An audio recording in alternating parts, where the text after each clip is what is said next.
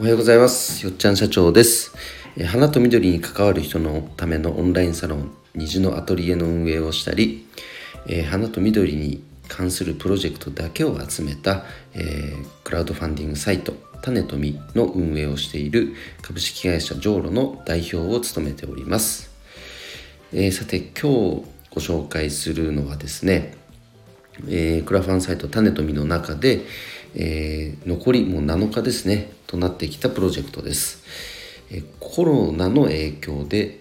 我慢している介護施設児童施設児童施設へ、えー、お花で福祉貢献笑顔開花プロジェクトというプロジェクトですね、えー、こちらを立ち上げてくださったのが一般社団法人コミュニケーションフラワーデザイン協会の代表の目崎さんですね。え目崎さんもサロンメンバーさんの、え、サロンメンバーさんです。とどういう内容かと言いますと、まあ、分かりやすく言うと介護施設や、えーと、児童養護施設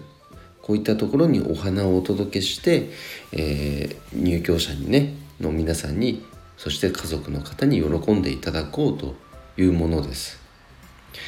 ただ今このコロナの影響でこういったね、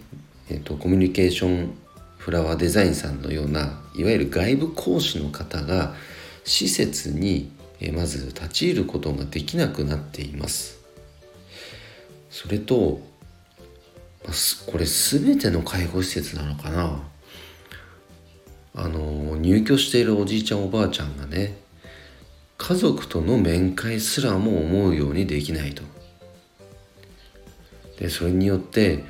もうやはりその入居しているねおじいちゃんおばあちゃんがもう毎日つまんないとか場合によっちゃもう死んでしまいたいと。そんな悲しいことをね言うようになっている。そんな方が増えているそうです。ねえなんかそう。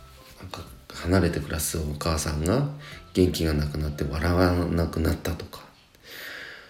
ね僕たち人間ですからやっぱこう人と人のね間でこう生きている動物生き物です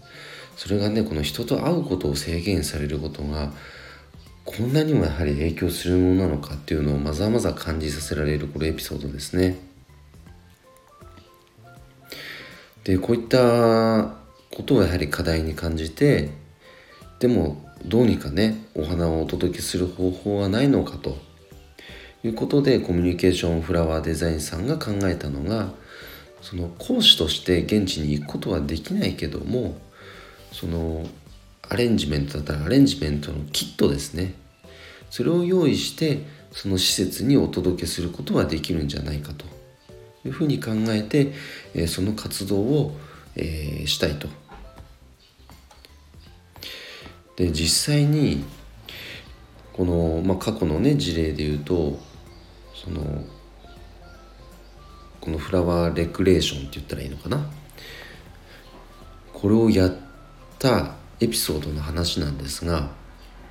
とあるね児童発達障害の施設ではこのレクレーションする前までこのとあるね男の子がもう怒りが爆発して、まあ、気性がこうどうしても感情の起伏が激しいって言ったらいいのかな。だからもう怒りが爆発していて窓から飛び降りて死んでやるぞみたいなことを言っていたそうなんです。ただこのレクレーションが始まってお花に触れた途端ね興味を示してすごく楽しそうにアレンジメントを作り始めたと。そして後日このそのアレンジメントをお母さんいつもありがとうと言ってプレゼントしたそうなんです。それだけ気性が激しかった息子さんがずっとねお花に触れることで穏やかになった。こういったこともあるそうです。あとは認知症のねおばあちゃんがこう変化をうん、認知症のおばあちゃんが「このお花はリンドウっていうお花でね息子が好きだったのよ」なんていう会話をしてくれたりとか。やっぱお花の力ってすごいですよね。でその可能性をこの目崎さんフラワーコミュニケーションデザインさんはもう分かっているしもう理解しているからこそその価値をいろんなね施設にお届けしたいと。いう活動をされています。そして今回クラウドファンディングを通じてその支援を募ろうというプロジェクトですので、えー、ぜひともね、え、応援していただけたら嬉しいなと思います。すごく共感するプロジェクトです。でこのリンクも、えっと、ページに貼っておきますのでぜひ一度ご覧ください、え、募集期間は残り1週間となっていますので